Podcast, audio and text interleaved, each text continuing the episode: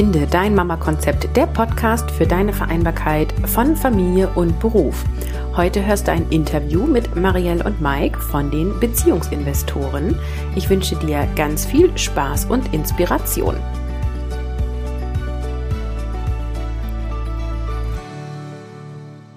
Hallo und willkommen. Ich habe heute Gäste zu Besuch, Marielle und Mike von den Beziehungsinvestoren. Und bei den beiden geht es um gleichberechtigte Beziehung und Finanzen. Und sie haben zwei Kinder, beziehungsweise ihr nennt sie Junior Investor und Baby Investor. Äh, die sind 2018 und 2021 geboren. Und heute spreche ich mit beiden über ihr Vereinbarkeitsmodell und auch über kinderleichte Finanzen für den Nachwuchs. Und dann starten wir gleich mit der ersten Frage rein. Ähm, mich interessiert euer Vereinbarkeitsmodell. Wie sind denn Erwerbsarbeit und Fürsorgearbeit bei euch aktuell aufgeteilt? Hallo und erstmal vielen, vielen Dank für die Einladung. Es freut uns sehr, dass wir hier sein dürfen. Ähm, ja, wie ist unser Vereinbarkeitsmodell? Im Moment ist es eigentlich recht einfach zu erklären. Wir sind beide komplett in Elternzeit.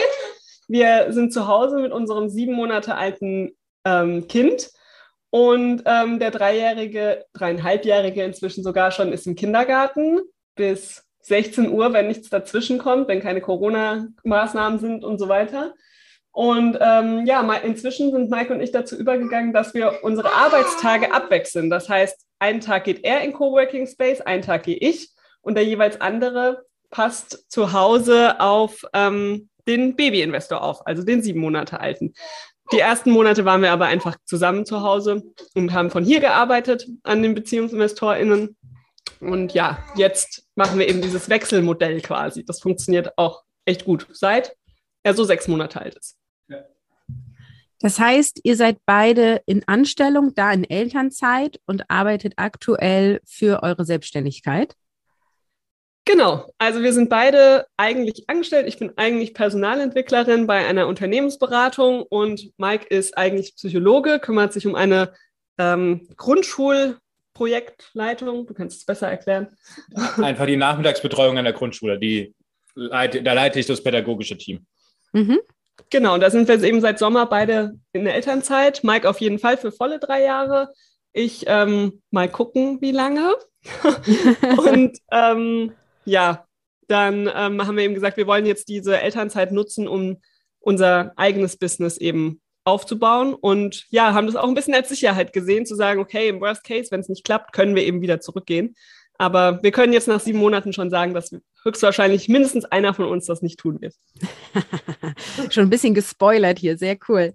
Jetzt ist es ja so, ähm, dass wenn ich mit anderen Eltern spreche, es sehr häufig so ist, dass ein Elternteil mindestens ein Jahr zu Hause bleibt und gar nicht erwerbsarbeitet. Ähm, wie kommt es, dass ihr beide nun in Elternzeit seid und beide auch in Elternzeit erwerbstätig seid? Also was ist so die Motivation dahinter oder euer Modell? Also die Motivation ist, äh, glaube ich, recht einfach. Ähm, wir wollen beide sehr gerne Eltern sein. Wir wollen beide sehr gerne eine Beziehung zu unseren Kindern aufbauen. Und äh, wir sind einfach auch Familienmenschen. Also das heißt, wir sind sowieso auch bei unseren ähm, eigenen Familien ähm, ja fast jedes zweites Wochenende, manchmal sogar jedes Wochenende. Und also das ist einfach für uns eine wichtige Sache. Und wenn jetzt eine Person von uns einfach nur die ganze Zeit arbeiten wäre mit 40 äh, Stunden, dann würde da dieses Bedürfnis einfach nicht erfüllt werden. Auf der anderen Seite ist es bei uns aber auch so, dass wir es lieben zu arbeiten und ähm, wir es lieben, coole Projekte umzusetzen und äh, da einfach tatsächlich einen, einen Mehrwert zu schaffen und äh, da auch einfach immer wieder Erfolgserlebnisse zu feiern, sodass wir gesagt haben, wir wollen beides haben. Und die einzige Variante, das halt hinzukriegen, war, die beiden Sachen zu vereinen und das dann als Team anzugehen und nicht zu sagen, wir, wir splitten quasi die Care-Arbeit und Erwerbstätigkeit äh, auf die Person auf. Vielleicht da auch noch als Ergänzung, ähm, das gilt nicht nur für die Selbstständigkeit. Es ist nicht, weil wir unser eigenes Business haben, deshalb haben wir mega Bock zu arbeiten, sondern es war tatsächlich vorher beim ersten Kind auch so mit dem Angestelltenjob. Da bin ich nach knapp sechs Monaten zurückgegangen. Mike war ähm, die ganze Zeit immer mit einem sehr reduzierten Stundenkontingent da. Ähm, und ja, da war es eben, wie Mike gerade gesagt hatte, auch da hatten wir sehr coole Projekte. Also es geht auch im Angestelltenverhältnis. Ähm, aber jetzt gerade ist eben bei uns die Zeit fürs eigene Business. Und das ist, glaube ich, auch sehr wichtig zu sehen. Unsere Elternzeit jetzt ist ganz anders, als sie beim ersten Kind war. Ja, das ist einfach, wie es jeweils zu der Situation passt. Ja, sehr cool. Danke für die Einblicke. Und teilt ihr euch dann alles Hälfte, Hälfte auf? Also sowohl die Kinderbetreuung, aber auch sowas wie ähm, Haushalt und was sonst noch alles so an, ich sag mal, Lebensorganisation gemacht werden muss? Mm, jein. Also wir haben so unsere Bereiche, die wir mehr oder minder machen äh, oder aufgeteilt haben. Also wir machen jetzt nicht alle strikt 50-50. Es ist nicht so, dass wenn ich Wäsche gewaschen habe, Marielle dann als nächstes Wäsche waschen muss. Ähm, sondern wir haben schon unsere äh, Kompetenzbereiche oder unsere Verantwortungsbereiche, die wir aber immer wieder neu ausloten. Ähm, bei Marielle ist zum Beispiel sowas wie Steuererklärung äh, jedes Jahr für uns als Familie auch dran. Da gucke ich am Ende nochmal mit drüber oder lass mir erzählen, was sie da gemacht hat. Oder ähm, unterschreibt einfach nur. Oder, oder das. Ähm, dann äh, sowas wie jetzt tatsächlich Wäsche waschen, das ist eher in meinem Metier drin. Also das mache ich zu 98 Prozent der Fälle. Und dann haben wir zum Beispiel unsere gemeinsamen Finanzen, also unsere privaten Finanzen, die machen wir jeden Monat zusammen. Ähm, also das heißt, da setzen wir uns dann tatsächlich hin und ähm, gucken nach, wie waren denn die Einnahmen, Ausgaben, wie haben sich die Investitionen entwickelt und so weiter. Das ist dann eine Tätigkeit, die wir zusammentun. Und so ist mehr oder minder alles aufgeteilt. Bei unseren Kids, bei unserem Älteren ist es so, dass er natürlich mittlerweile auch ein großes Mitspracherecht hat, ähm, wer was von uns äh, tut und für was zuständig ist. Und da ist es tatsächlich auch so, dass ich da in den meisten Fällen der Ansprechpartner bin. Also zum Beispiel ins Bett bringen mache eigentlich ausschließlich ich. Manchmal hat er dann das Gefühl, äh, zu wechseln. Dann wechseln wir für 20 Minuten und dann muss ich wieder zurückkommen, um dann quasi den, den letzten Teil in den Schlaf wieder zu begleiten. Ähm, und so ist es zum Beispiel auch mit dem, mit dem Kindertouren oder Zähneputzen oder so. Ähm, das will er, dass ich das mit ihm mache und da ist es dann alles eigentlich meine Aufgabe. Ja, cool. Ich gehe da noch mal ein bisschen tiefer. Also ich nehme mal das Beispiel Wäsche waschen. Habt ihr euch hingesetzt und habt das aufgeteilt oder ist das historisch so gewachsen sozusagen? Weil viele Eltern, ähm, die ja ich auch begleite, haben immer so dieses, irgendwie ist das so passiert und wir haben da nie drüber gesprochen. Und ich sage immer, ein Schlüssel ist halt einfach von vornherein drüber zu reden. Wie war das bei euch? Also das konkrete Beispiel Wäsche waschen ist tatsächlich historisch so gewachsen, äh, weil mich unsere Wäschesituation aufgeregt hat und ich habe gesagt, ich mache das jetzt. ähm, aber das ist jetzt äh, tatsächlich nur dieses eine Beispiel. Ansonsten, was, was wir machen, ist, ähm, wir haben uns am Anfang unser Whiteboard geschnappt und haben alle Aufgaben draufgeschrieben, die uns eingefallen sind. Ähm, alle Aufgaben auch in der Erwerbstätigkeit, also wenn da jetzt zum Beispiel größere Projekte dran gestanden haben oder so, alles drauf. Das waren dann irgendwie 200, 250 äh, To-Dos, die dann auf diesem Whiteboard gestanden haben. Und ähm, dann hatten wir einfach die Regel, dass wir gesagt haben, okay, wir haben jetzt hier zwei unterschiedliche Farben. Wir suchen uns die ersten drei Punkte davon aus und bearbeiten die. Und wenn wir einen Punkt fertig haben, nehmen wir uns den nächsten und bearbeiten den dann. Und nach einer Zeit waren der Großteil dieser Aufgaben, die da drauf gestanden haben, dann tatsächlich umkreist. Und wir hatten dadurch einfach einen, ähm, eine Zuteilung, wer für was zuständig ist. So, und diesen Prozess, den wiederholen wir immer mal wieder. Das war am Anfang ähm, eher so Richtung Vierteljahr, halbes Jahr. Jetzt würde ich sagen, sind wir angekommen bei einem Jahr, anderthalb Jahre, äh, wo wir diesen Prozess mal durchlaufen und das neu ordnen und auch neu ausgleichen. Ja, cool. Danke für die Einblicke. Wir machen das tatsächlich ähnlich. Ähm, und wie ist das so mit Netzwerk und Support? Also ihr habt schon gesagt, der Große ist in der Kita. Habt ihr noch irgendwie andere Unterstützung? Oma, Opa, Nachbarn, Tandemfamilien, irgendwas in der Art? Ähm, also unsere Familien sind in beide Richtungen quasi so 25 Minuten Autofahrt entfernt. Ähm, aber auch über die Autobahn und Co. Also es ist schon immer ein Aufwand, sich zu besuchen, aber es ist ein machbarer Aufwand. Und ähm, jetzt so nach und nach gehen unsere Eltern auch irgendwie alle in Rente. Und da merkt man, dass sie mehr Zeit haben. Und ähm, ja, da haben wir auf jeden Fall Support. Wir hatten auch mit dem Älteren, als er noch keinen Betreuungsplatz hatte, hatten wir zum Beispiel für, ach, ich glaube, vier Monate ein Modell mit ihnen, dass sie einen Tag in der Woche auf ihn tatsächlich aufgepasst haben, damit wir einfach schon wieder arbeiten gehen konnten parallel. Ähm, Also da haben wir schon Unterstützung von den Großeltern. Darüber hinaus tatsächlich nicht so viel ein Netzwerk, weil wir auch recht neu hierher gezogen sind, mitten in der Corona- oder kurz vor der Corona-Pandemie. Und ja, jetzt gerade gefühlt erst so die ersten Leute kennenlernen, ähm, was so Kindergartenfreunde dann sind von unserem Sohn und so. Ähm, ja, aber Großeltern haben wir schon und nutzen das auch gerne, ähm, weil das für beide Seiten einfach schön ist. Ja. Also wir nutzen das zum Beispiel, wenn wir eine Abendveranstaltung haben. Genau. Ähm, jetzt hier für die BeziehungsinvestorInnen, dass wir, ich weiß nicht, wir haben abends einen Live oder so und äh, das ist jetzt um 19 Uhr meinetwegen und dann ist das mitten in dieser Einschlafphase eigentlich drin. Ähm, das kommt selten vor, aber wenn das dann vorkommt, dann kommt zum Beispiel ähm, die Großeltern dann vorbei und spielen einfach mit beiden Kindern. Ähm, die schlafen dann nicht, aber die spielen dann Eisenbahn oder sowas oder lesen Bücher. Und äh, so können wir dann in Ruhe ähm, da dieses Interview geben und oder an dieser Veranstaltung teilnehmen und äh, danach dann mit den Kids schlafen gehen. Und macht ihr das auch so, wenn ihr Date Nights habt oder wie oft habt ihr überhaupt Date Nights? Sehr wichtige Frage. Ähm, ja, also als wir nur ein Kind hatten, war es tatsächlich auch so, dass da die Großeltern oder auch ähm, Tante, Onkel unsere, unseres Kindes immer mal wieder vorbeikamen ähm, und uns eine Date Night ermöglicht haben. Da haben wir es auch, ja, ich würde sagen, als so einmal im Monat schon geschafft. Ähm, jetzt haben wir ein neues Modell gefunden mit zwei Kindern.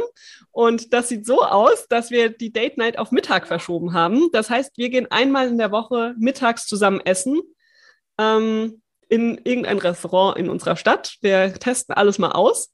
Und da ist eben der Größere im Kindergarten, der Kleinere schläft meistens in der Trage, ist dabei. Ähm, aber das ist so die Zeit für uns und die lassen wir uns auch nicht nehmen. Und es ist auch echt schön, so die Stadt gemeinsam zu erkunden, tatsächlich. Ähm, das ist so unsere Date-Mittag zur Zeit. Und das schaffen wir wirklich einmal die Woche. Aber wir freuen uns auch schon, wenn es dann wieder Abende funktioniert. Das klappt im Moment noch nicht so gut, weil wir uns noch nicht richtig trauen, beide Kids den Großeltern zu geben an einem Abend. Dafür ist die Einschlafsituation noch nicht sicher genug. Kann ich gut nachvollziehen. Ich gebe auch noch nicht alle drei Kinder auf einmal ab. Boah, drei ist auch noch mal was anderes als zwei gefühlt. Gell? Ja, le leider ja. Also von ja. eins auf zwei war irgendwie nicht so das Thema, aber von zwei auf drei, da, da zucken die anderen. Naja, weil dann ist es nicht mehr, jeder kann ein Kind im Zweifel nehmen, gell? Ja, genau, genau, genau, so ist das. Aber ich finde das sehr cool, euer Beispiel mit der Date Night, weil ähm, viele halt so sind, okay, also Date bedeutet irgendwie abends und romantisch und äh, am besten noch irgendwie schick angezogen und so und rausgehen. Und äh, ja, aber Dates können halt viele Varianten haben, zum Beispiel eben zum Mittagessen, ne? Ja, ähm, was würdet ihr denn sagen, sind aktuell noch so eure größten Herausforderungen in Hinsicht auf Familie und Beruf? Mm, also meine größte Herausforderung ist tatsächlich, dass ich gefühlt nie genug Zeit habe, vor allem für das Arbeitsthema. Also ich würde gerne noch viel, viel mehr Zeit in unser Business stecken. Ich habe so viele Ideen, das kennst du sicherlich auch. Jojo. Ähm, ja. Also das sind einfach so, das ist so eine lange Liste an Dingen, die ich gerne machen möchte. Ähm, und es, man muss einfach hart priorisieren, ja? wenn man nur zwei, zweieinhalb Arbeitstage quasi hat. Ähm, aber es ist okay, das gehört jetzt gerade zu der Phase. Und ähm, ja, aber wenn ich mir was wünschen würde, dann würde ich mir wünschen, dass die Woche mehr Stunden hätte. Mike, wie ist es bei dir? Ja, also ich würde das tatsächlich unterschreiben. Ähm, ja, also ich würde das einfach so äh, unterschreiben, zu sagen, es, ich freue mich auf die äh, Zeit, wo hier unser Baby-Investor dann auch anfängt, sein eigenes Leben zu beginnen und seine eigenen Entdeckungen. Ja, da, ja, freust, du, da freust du dich auch schon drauf. Ja, das klingt so. äh, die eigenen Entdeckungen auch äh, ohne uns zu tätigen, was ja auch für unseren äh, Großen, der ist mit ein Viertel, anderthalb ungefähr zur Tagesmutter gegangen, ähm, was dem auch so unfassbar gut getan hat und was, was er auch so geliebt hat. Und ähm, da freue ich mich dann auch schon drauf. Einmal für ihn, dass er dann das auch entdecken kann, ohne dass er die ganze Zeit bei uns ist. Und ähm, für uns dann auch, weil wir unsere Woche dann tatsächlich arbeitsmäßig auch nochmal ganz anders gestalten können. Ja, dann gehen wir doch mal über zu dem Thema Finanzen. Warum ist das so ein wichtiges Thema für euch, beziehungsweise warum hat euch das sogar zu einem eigenen Business geführt? zum eigenen Business hat es uns geführt, weil ähm, es das einfach nicht gab und wir gesagt haben, es braucht unbedingt äh, ein Paar, das über Geld redet. Das war der Ursprung des Blogs eigentlich. Wir sind ja einfach als Finanzblog gestartet vor sechs Jahren, knapp sechs Jahren. Ähm, und wir haben eben andere Paare gesucht, die über Geld sprechen. Und natürlich hat sich mit unserer eigenen Beziehung, die sich entwickelt hat, auch das Business entwickelt. Ja, am Anfang war das ein Hobbyblog, aber inzwischen haben wir selbst einige Meilensteine durchlebt, sei es heiraten, sei es ähm, ja gemeinsam investieren zu beginnen, sei es ein gemeinsamer Immobilienkauf, seien es gemeinsame große Reisen und Kinder kriegen. Ja, also so die typischen Dinge, die viele Paare durchlaufen und alle haben eben mit Geld zu tun. Und ähm, es wird einfach beeinflusst, wie wir unser Leben leben können und ja, ob wir unsere Wünsche umsetzen können, wird vom Geld beeinflusst, ob wir das wollen oder nicht. Ja? Ähm, klar, in manchen Situationen stärker, in manchen weniger, weniger stark, aber Geld spielt einfach immer eine Rolle und das ähm, wollten wir thematisieren und ähm, ins Positive auch wenden, ja, dass man das nicht immer so als Hemmschuh sieht, sondern Geld wirklich als Möglichkeitengeber sieht. Und ähm, das war der Ursprung, dass wir uns viel mit Geld beschäftigt haben. Und uns macht es auch einfach Spaß. Ja, ich finde es ja so spannend, dass Geld, also wir alle haben Geld und geben Geld aus und für alle ist Geld ein Thema, aber wir reden nicht drüber. Ich ja. weiß immer gar nicht so genau, also ist das Scham oder ist das einfach kulturell so gewachsen oder woher kommt das? Naja, das ist unsere Sozialisation. Das lernen wir ja von klein auf. Also kannst du ja mal gucken oder auch in deinem, bei dir selbst gucken oder bei deinem äh, Freundeskreis gucken, ähm, wie viele, wie viele Eltern denn mit ihren Kindern über Geld gesprochen haben. Also wie, wann, du kannst einfach mal die Frage stellen, wann hast du erfahren, wie viel Gehalt deine Eltern bekommen haben? So, und äh, also bei mir war es über 30, bei Marielle war es jetzt ein bisschen besser, aber so die meisten sehr, sehr spät im Erwachsenenalter oder tatsächlich auch gar nicht. Das heißt, äh, da ist innerhalb der Familie schon, dass sehr wenig über Geld gesprochen wird. Und in der Arbeitswelt setzt sich das Ganze dann fort. Viele Verträge haben zum Beispiel noch drinstehen, dass man das Gehalt nicht mit den Kolleginnen und Kollegen teilen darf. Ähm, das sorgt natürlich jetzt auch nicht dafür, dass man transparent darüber sprechen möchte.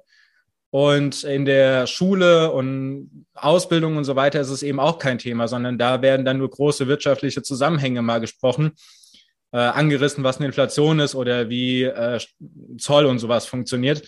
Aber das hat ja nichts mit meinen persönlichen Finanzen zu tun. Also das heißt, es gibt von der Geburt bis mal zu einer ernsthaften Beziehung tatsächlich gar nicht so die Gelegenheit oder die Vorbilder, offen und transparent über Geld zu sprechen. Und das erzeugt natürlich eine sehr große Hemmschwelle.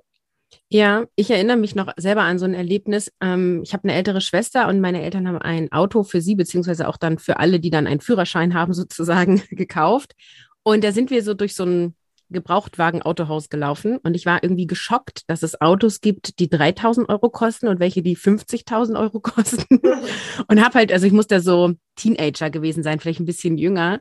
Und ich habe so gedacht, ja, aber wer hat denn jetzt 50.000 Euro für ein Auto? Also ich hier hm. mit meinen, ich weiß nicht mehr, 20 Euro Taschengeld oder so, da komme ich ja nie an, selbst wenn ich spare. Ne? Also das war so, ja. ein, so ein Gelderlebnis, wo ich irgendwie dachte, so, okay, ich habe gar nicht ich habe gar keine Ahnung, was was kostet. So, außer meine, weiß ich nicht, äh, Sachen, die ich mir als äh, Kind kaufe, irgendwie Spielsachen, Essen und Klamotten oder so, ne? Ja. Aktuell dreht sich bei euch viel um das Thema Finanzen für Kinder und ich erlebe immer wieder, dass viele Familien ihr Geld so für Wohnen und das Leben ausgeben und vielleicht auch für Reisen, aber wenige sparen Geld, legen das an oder investieren hm. und meinen auch, sie könnten das nicht tun. Und deswegen ist meine Frage, kann aus Sicht jeder Geld für die eigenen Kinder sparen ähm, oder investieren oder geht das nur für wohlhabende Familien? Äh, also ich würde bei beiden sagen, oder ich würde bei beiden ein Fragezeichen dran packen. Also ob es jetzt für wirklich jede Person geht, mag ich auch zu bezweifeln. Ähm, es gibt bestimmt finanzielle Situationen, wo das absolut nicht mehr möglich ist, sondern wo es nur darum geht, äh, irgendwie ein Dach über dem Kopf und äh, Essen zu haben. Und dann haben wir ja auch noch sehr viele Menschen, ähm, leider, die noch nicht mal ein Dach über dem Kopf haben. Also das heißt, da äh, ist irgendwann einfach eine Grenze erreicht, wo es nicht mehr funktioniert. Was man aber machen kann, ähm, ist mit den eigenen Kindern erstmal sehr offen über Geld zu sprechen und darüber auch schon mal ein anderes Mindset mitzubekommen, ne? dass es in Ordnung ist, darüber zu sprechen, sich darüber auszutauschen, dass Geld ähm, Neugier auslösen kann, dass Fragen, die da gestellt werden, dass die auch beantwortet werden. Also Kinder fragen ja einfach, ne? wenn die, wenn die mal anfangen äh, zu reden, dann ist alles eine Frage und irgendwann ist auch Thema Geld äh, in dem Lebensbereich der Kinder angekommen und auch dann ähm, werden da ganz viele Fragen äh, gestellt und die einfach offen zu beantworten. Und das kann tatsächlich jede Person machen, nach bestem Wissen und Gewissen. Und äh, wenn es jetzt tatsächlich ums Investieren geht, dann würde ich auch nochmal unterscheiden von, investiere ich etwas aus einem Finanzbildungsaspekt, also möchte ich einfach meinem Kind vorleben, dass das möglich ist und ähm, einfach mal zeigen, wie funktioniert das denn mit einer Aktie, was ist denn die Börse, was ist denn ein Unternehmen. Und da kann man auch mit 25 Euro im Jahr oder 10 Euro im Jahr beginnen, sich da so einen kleinen Sparplan oder so, ein, so einen kleinen Anteil von der Aktie reinzulegen. Das ist ja dann völlig egal. Da geht es ja nicht um einen Wertzuwachs, sondern da geht es ja einfach nur darum, diesen, diesen Prozess mal kennenzulernen und den auch an das eigene Kind weiterzugeben. Und wenn man dann einfach mehr Geld tatsächlich übrig hat, äh, dann kann man auch hergehen und äh, zum Beispiel mit 10 oder 25 Euro im im Monat beginnen zu investieren. Das ist immer noch relativ wenig Geld, aber wenn man mal den äh, Zeithorizont von 18 Jahren nimmt, dann kommt halt doch einiges zusammen. Und äh, dieses Startkapital, das kann dann eben zum Beispiel helfen für ein Auslandsjahr, für einen Führerschein, falls er in 18 Jahren noch existieren sollte, ähm, aber auch für Studium oder für äh, eine Ausbildung an einem anderen Ort. Also das heißt, damit kriegt man schon eine gute Starthilfe hin. Und das kombinierend mit diesem Finanzbildungsaspekt, also den Kindern tatsächlich zu zeigen, wie das geht, das hat dann natürlich schon einen sehr großen Einfluss auf das weitere Leben der Kinder. Mhm.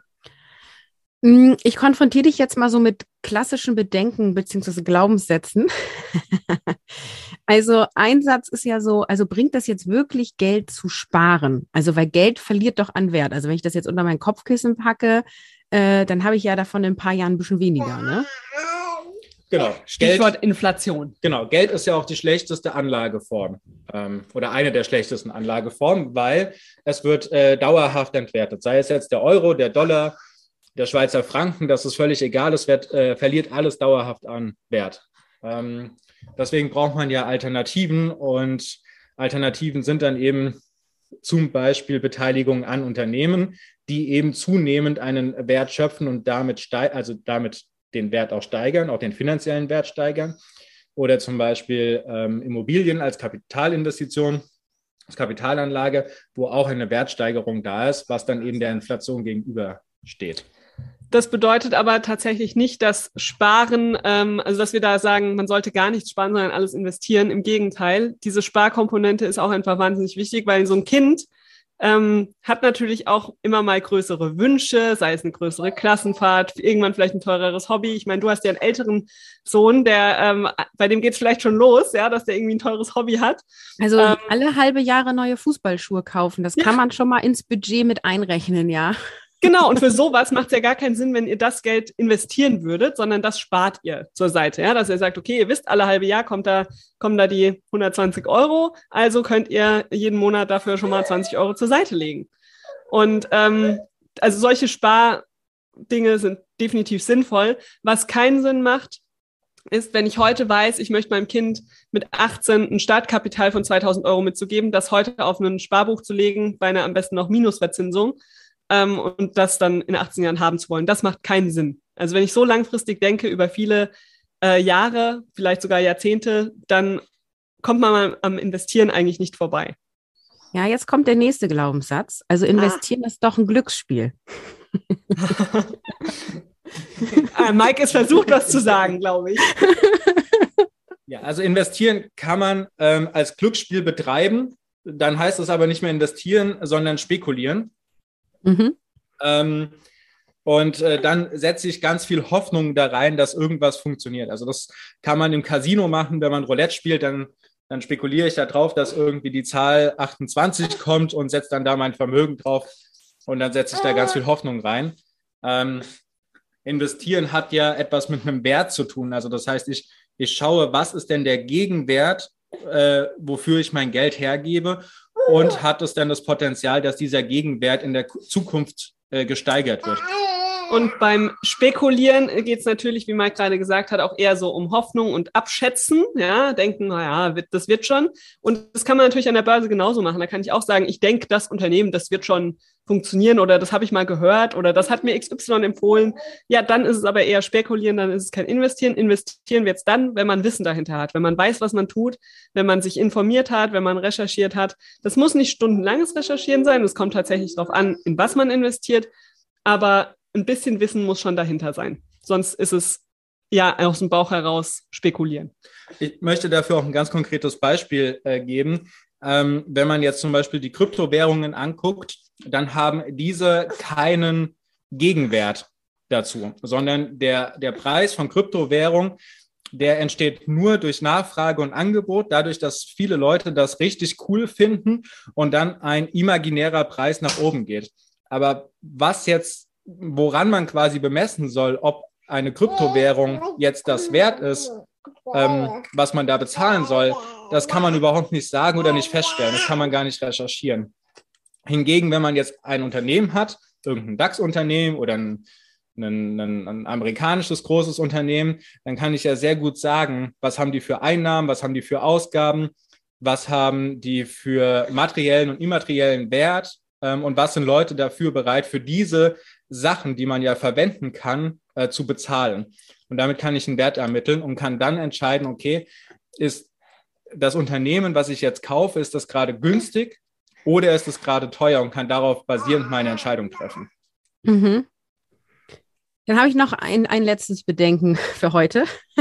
Schieß los. Also warum, warum sollte ich denn jetzt äh, Geld für mein Kind anlegen, anstatt es für, ich sag mal, Erlebnisse oder auch Erleichterungen im Alltag auszugeben? Also zum Beispiel mir die Putzfee holen, ja, und die im Monat zu bezahlen, anstatt zum Beispiel Geld ähm, für mein Kind anzulegen. Also was würde dafür sprechen, eben wenn ich das Geld habe und ich mir aber überlegen muss, wohin tue ich es sozusagen, es für mein Kind anzulegen?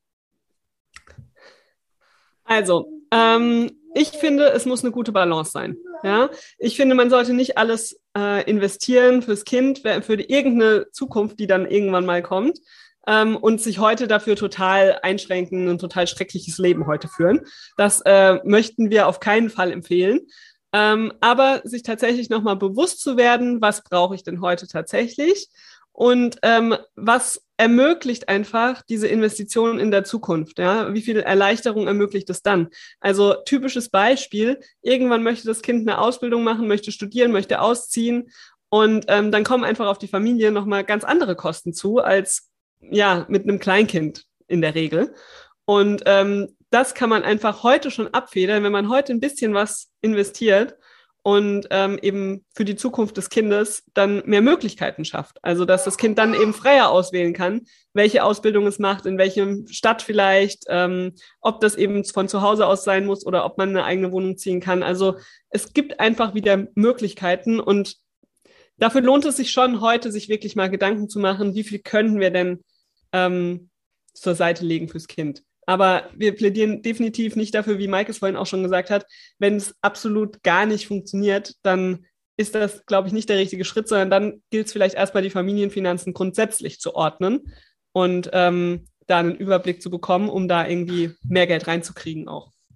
Ich habe nochmal einen pragmatischen, pragmatischeren Ansatz. Ähm, also es gibt ja sehr viele Statistiken, was so ein Kind äh, von der Geburt bis zum 18. Lebensjahr im Durchschnitt kostet je nach Statistik, die man anguckt, ist man da irgendwie bei 350 bis 650 Euro im Monat ähm, und das über 18 Jahre hinweg. So, und jetzt äh, könnte man tatsächlich auch hergehen und könnte sagen, ähm, ich gucke mir einfach an, wie viel ich im Monat für das Kind ausgegeben habe von diesen 600 Euro meinetwegen.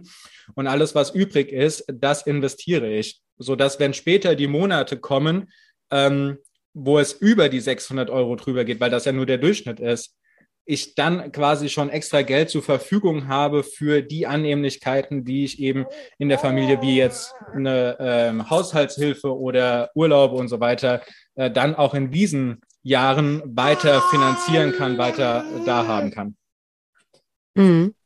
Ja, ich finde auch nochmal ganz spannend, ähm, sich grundsätzlich anzugucken, für mich selber, so wofür geben wir denn Geld aus? Und ich erlebe das einfach auch immer wieder so aus meiner Community, die sagen so, ah ja, nee, das kann ich mir nicht leisten oder das kann ich nicht machen.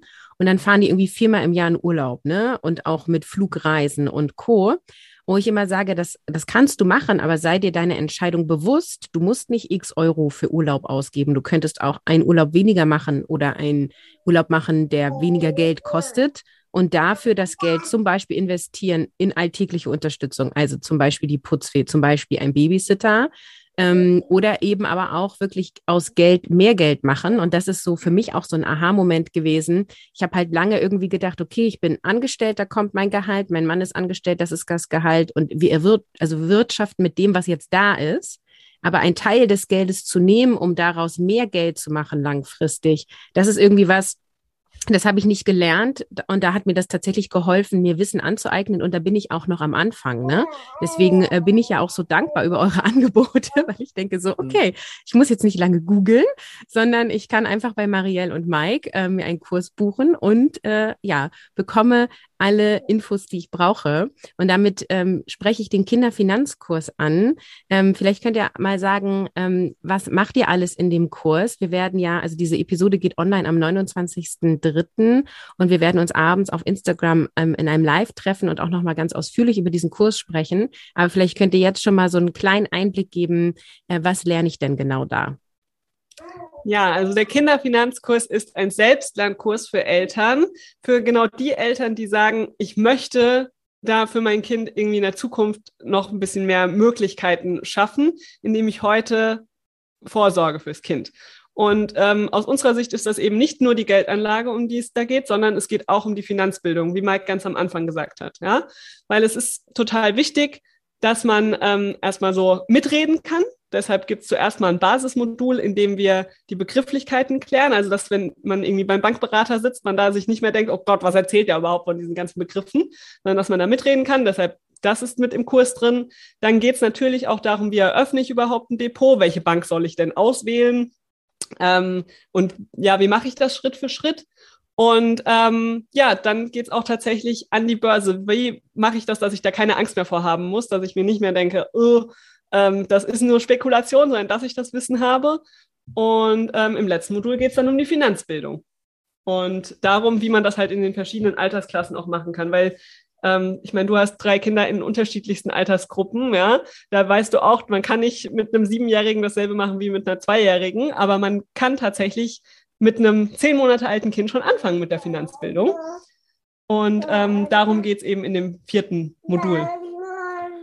Genau, der, der Kern des Ganzen ist quasi, dass Eltern selbst entscheiden können, wie stellen sie die Geldanlage für ihr Kind zusammen. Und da, das ist ja jetzt heute auch in, in unserem Gespräch auch schon rausgekommen, ich möchte es mal ganz knackig zusammenfassen. Es gibt die drei Punkte. Einmal das Sparen, dann das Bilden und dann den Vermögensaufbau.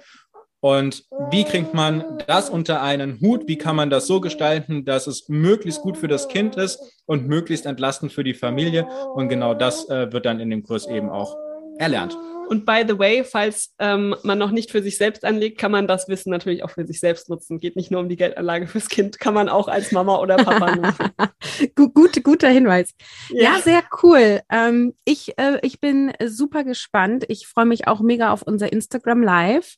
Ähm, da werden wir nochmal ausführlicher äh, drüber sprechen und ich werde vorher auch den Kurs äh, mir anschauen. Dann kann ich nämlich viel besser Fragen stellen. Ähm, also ja. Ich bin sehr gespannt, was du so für Fragen haben wirst. Ähm, ja, ich, weil du bist ja eine Live-Userin dann. Genau. Und ich bin auch dahingehend Anfängerin. Ne? Also es ist jetzt nicht Super. so, dass wir gar nichts machen, aber ähm, ja, ich würde mich immer noch beim Thema Finanzen als Anfängerin beschreiben. Insofern ähm, werde ich sicherlich sehr viel lernen. das ist äh, perfekt. Ähm, da wirst du definitiv was lernen und wir sind sehr, sehr gespannt auf deine Fragen. Ähm, ja, Cool. Also war super inspirierend, ähm, sowohl mit euch über Finanzen zu sprechen, als auch so, wie ihr Vereinbarkeit lebt. Gibt es am Ende noch irgendwas, was ihr den Hörerinnen und Hörern mitgeben wollt? Ja, also ich glaube, dass das Allerwichtigste, was bei uns in der Community auch immer wieder rauskommt, ist, äh, über diese Themen offen zu sprechen. Und äh, wenn jetzt akut ein Thema vorhanden ist, ähm, worüber man vielleicht nicht sprechen kann, dann den Umweg zum Beispiel über die Vergangenheit zu nehmen. Wie war es denn jetzt zum Beispiel in Geldsachen ähm, in der Kindheit bei einem zu Hause? Oder wie waren auch die Rollenmodelle, die Vereinbarkeit von den Eltern? Wie wurde das denn gelebt? Um sich dann nach und nach da auch zu öffnen, die Beziehung da drin zu verstärken und äh, dadurch dann ganz neue Themen zu ermöglichen, über die man sich austauschen kann und dadurch mittelfristig zu einer sehr selbstbestimmten Beziehungen auf Augenhöhe zu gelangen. Darf ich auch noch was ergänzen? Ja. Ähm, ich würde auch gerne einfach nochmal mitgeben, dass ähm, ja, es sich wirklich lohnt, mutig zu sein und Dinge umzusetzen, sei es nun in der Vereinbarkeit, ja, also einfach zu sagen, was passt zu uns am besten, was machen, was möchten wir beide und das dann umzusetzen, aber genauso eben auch beim Geld, auch da zu sagen, okay, ich gehe jetzt mutig einfach mal die ersten Schritte und versuche was und bin nicht in dieser ähm, Rolle, dass ich mich irgendwie ergebe und sage, oh Gott, das Leben ist so und das Leben passiert so zu mir, sondern ja, wir können das alle aktiv gestalten und wir dürfen unsere ähm, Möglichkeiten eben auch selbst uns erschaffen. Ja, cool. Ja, dann vielen Dank. Wir sehen uns auf Instagram. Ähm, und ich verlinke euch alles in den Show Notes, äh, sodass ihr auch zu Marielle und Mike findet, sozusagen, wenn ihr wollt. Und sage damit Tschüss.